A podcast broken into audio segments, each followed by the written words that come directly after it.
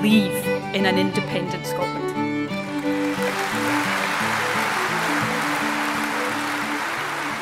Hallo und herzlich willkommen zu Folge 9 von Mein Schottland, dem Podcast über Highlands und Islands. Mein Name ist Henning Rohlab. Das Jahr neigt sich dem Ende entgegen. Es wird kälter, dunkler und hoffentlich auch besinnlicher.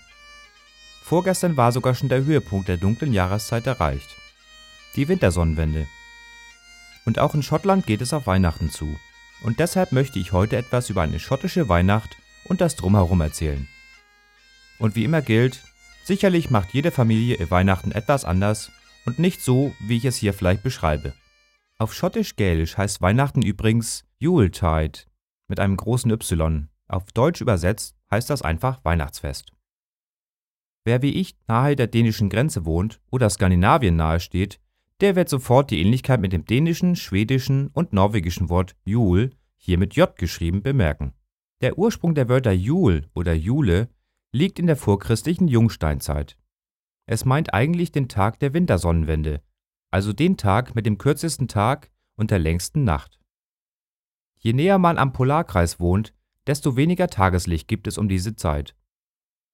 Teilweise steigt die Sonne dann nicht mehr über den Horizont, die sogenannte Polarnacht beginnt. Diese Wintersonnenwende ist je nach Jahr am 21. oder 22. Dezember und mit ihr beginnt auch kalendarisch der Winter. Für die einfachen Menschen muss es damals eine unheimliche Erfahrung gewesen sein, musste man doch vermuten, dass die Sonne nicht wieder aufgeht. Die lange Dunkelheit schränkte das Leben ein und man feierte deswegen den längsten Tag, weil es danach ja täglich wieder heller wurde. Man verehrte die Sonne als Gottheit. Die Wintersonnenwende war extrem wichtig für die Menschen damals, waren sie doch abhängig von einer genauen Beobachtung des Verlaufes der Jahreszeiten. Man schlachtete also das meiste Vieh, um es nicht durch den Winter füttern zu müssen, und verfügte so über viel frisches Fleisch. Auch waren Bier und Wein nach der Reifezeit nun trinkfertig.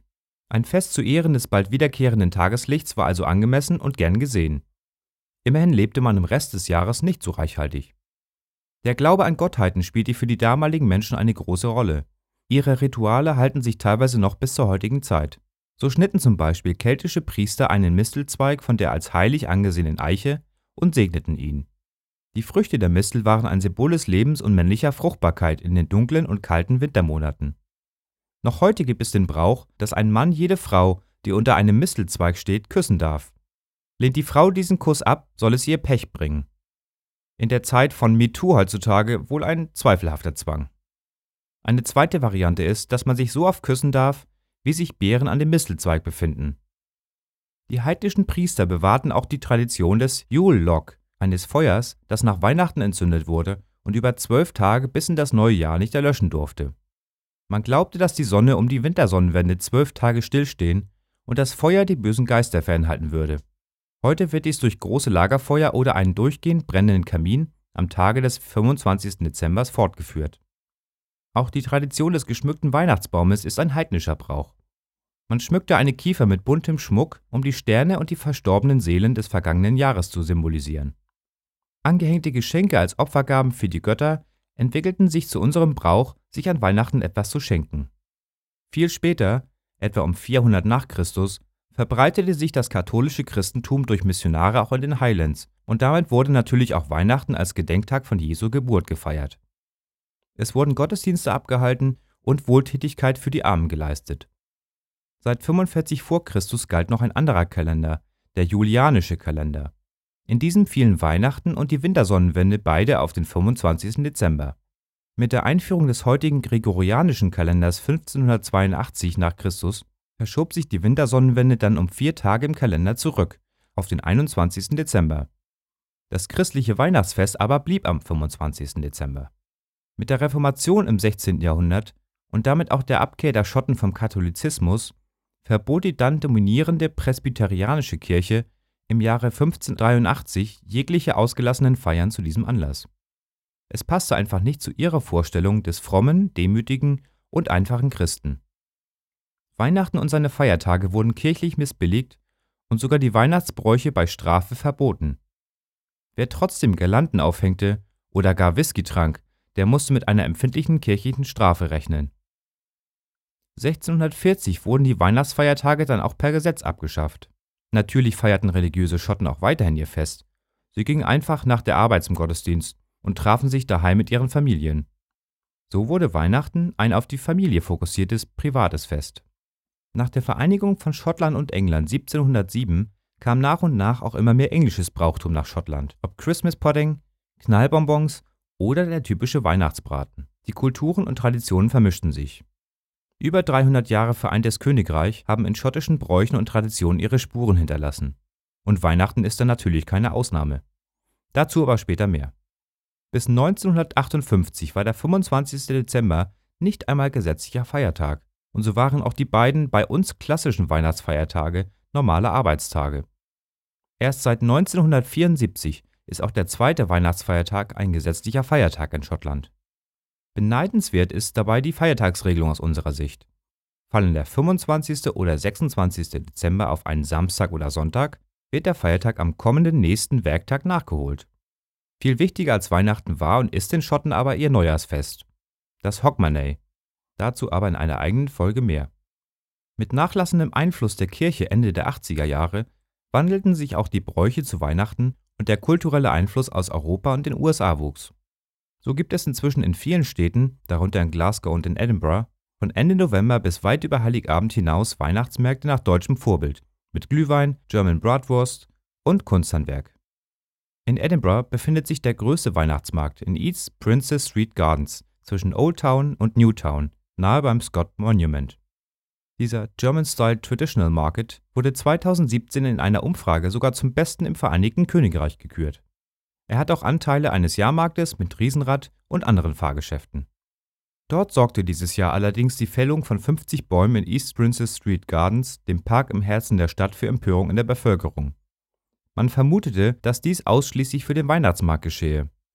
Von der schottischen Nationalgalerie wurden diese Vorwürfe jedoch zurückgewiesen mit dem Hinweis auf anstehende Bauarbeiten zur Verbesserung des Zuganges und Renovierung ihrer Gebäude.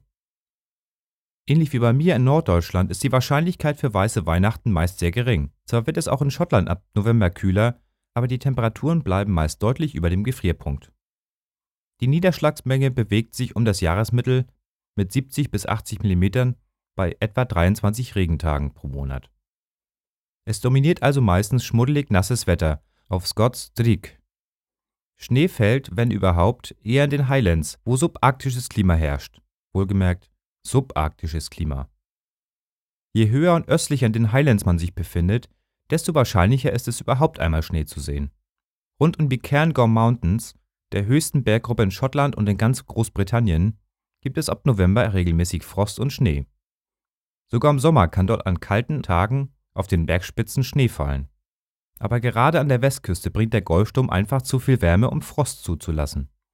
Die letzte weiße Weihnacht gab es in Schottland im Jahr 2010. Dieses Jahr stehen die Quoten bei den Buchmachern aber ganz gut auf Schnee in Glasgow, Edinburgh und nördlich von Aberdeen. Mit 1 zu 3 ist die Wahrscheinlichkeit geradezu hoch im Vergleich zu London mit 1 zu 8. Aber Achtung, weiße Weihnacht wird im Vereinigten Königreich so definiert. Es wurde eine Schneeflocke in den 24 Stunden des 25. Dezembers irgendwo im Vereinigten Königreich gesichtet. Von richtigem Schneefall oder gar einer geschlossenen Schneedecke ist hier keine Rede.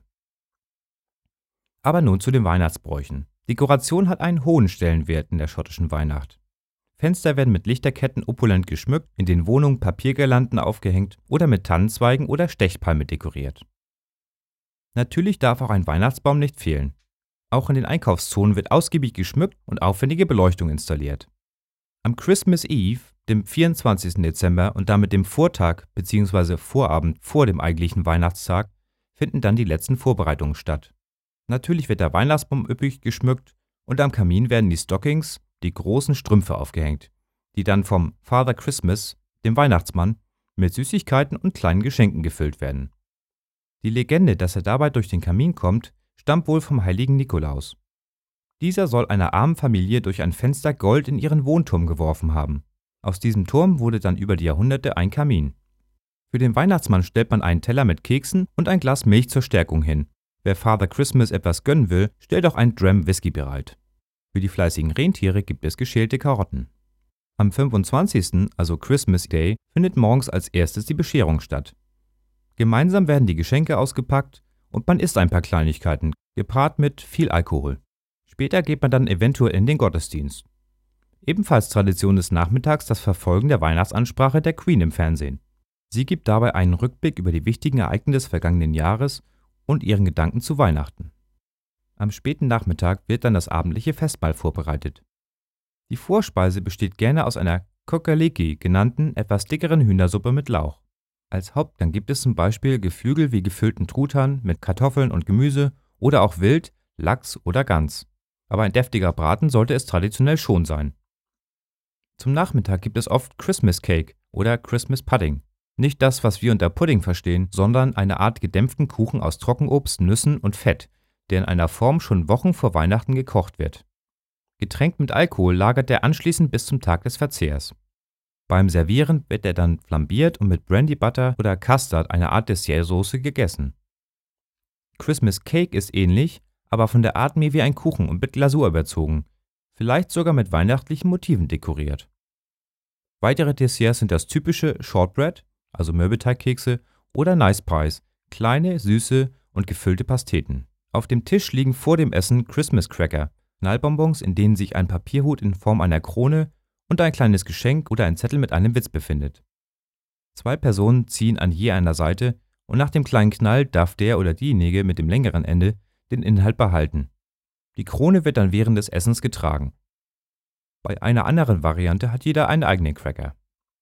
Wie schon erwähnt, lassen an Christmas Eve viele Schotten ihren Kamin auf keinen Fall ausgehen, denn ein brennendes Feuer soll umherstreifende böse Elfen daran hindern, durch den Kamin in das Haus zu gelangen und Unheil zu stiften. Vielfach werden draußen auch große Lagerfeuer, die erwähnten Yule Logs, angezündet. Am zweiten Weihnachtstag, dem Boxing Day, haben die Geschäfte trotz Feiertag wieder geöffnet und die Menschen strömen in die Geschäfte. Entweder um ihr Weihnachtsgeld gleich auszugeben, Gutscheine einzulösen und ungewollte oder defekte Geschenke gleich wieder umzutauschen. Der Boxing Day ist ein gesetzlicher Feiertag, trotzdem haben die Geschäfte aber auf.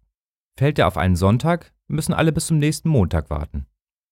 Der Handel lockt an diesem Tag auch mit besonderen Rabatten, ähnlich dem immer mehr nach Deutschland kommenden Black Friday. Der genaue Ursprung des Boxing Day ist nicht bekannt, aber in Großbritannien vermutet man, dass es auf eine Art Weihnachtsgeschenk der höheren Schichten für ihre Angestellten zurückgeht. Diese durften am 26. Dezember ihre Familien besuchen, nachdem sie die Festtage ihrer Herrschaften bewältigt hatten. Zu diesem Anlass wurden dem Personal Päckchen, also Boxes, mit Geschenken, etwas Weihnachtsgeld oder den Resten des Festessens überreicht. Eine zweite Theorie besagt, dass es Geschenke für Handwerker waren, die das Jahr über gute Dienste geleistet hatten. Und noch eine andere Theorie denkt, es könnte vom mittelalterlichen Brauch der Kollekte in den Kirchen stammen, die am Tag nach Weihnachten an die Bedürftigen verteilt wurde. Ab dem 27. genießt man dann wie hier die hoffentlich freien Tage und bereitet sich gedanklich schon auf das kommende Jahr und damit auch auf das große Silvesterfest Hogmanay vor. Aber dazu mehr in einer eigenen Folge. Das war es auch schon mit der kleinen Schau auf die weihnachtlichen Bräuche in Schottland. Ausführliche Informationen in Form von Quellenangaben und Links findet ihr wie immer in den Notizen zu dieser Folge und natürlich auch auf der Episodenseite auf der Homepage. Wenn es euch gefallen hat, dann empfehlt mich doch bitte weiter und bewertet mich bei iTunes oder Vüt. Falls ihr Fehler gefunden, Anregungen habt oder loblos werden wollt, dann schreibt doch bitte eine Mail an post.meinschottland.de, kommentiert unter www.meinschottland.de, auf Facebook unter @meinschottlandpodcast oder twitter mich an unter meinschottland. Und damit verabschiede ich mich auch schon und wünsche euch allen ein Nolla Creal. Fröhliche Weihnachten. Habt ein paar schöne Weihnachtstage mit netten Menschen um euch und kommt gut in das neue Jahr. Ich hoffe, wir hören uns dann wieder. Vielen Dank fürs Zuhören. Euer Henning.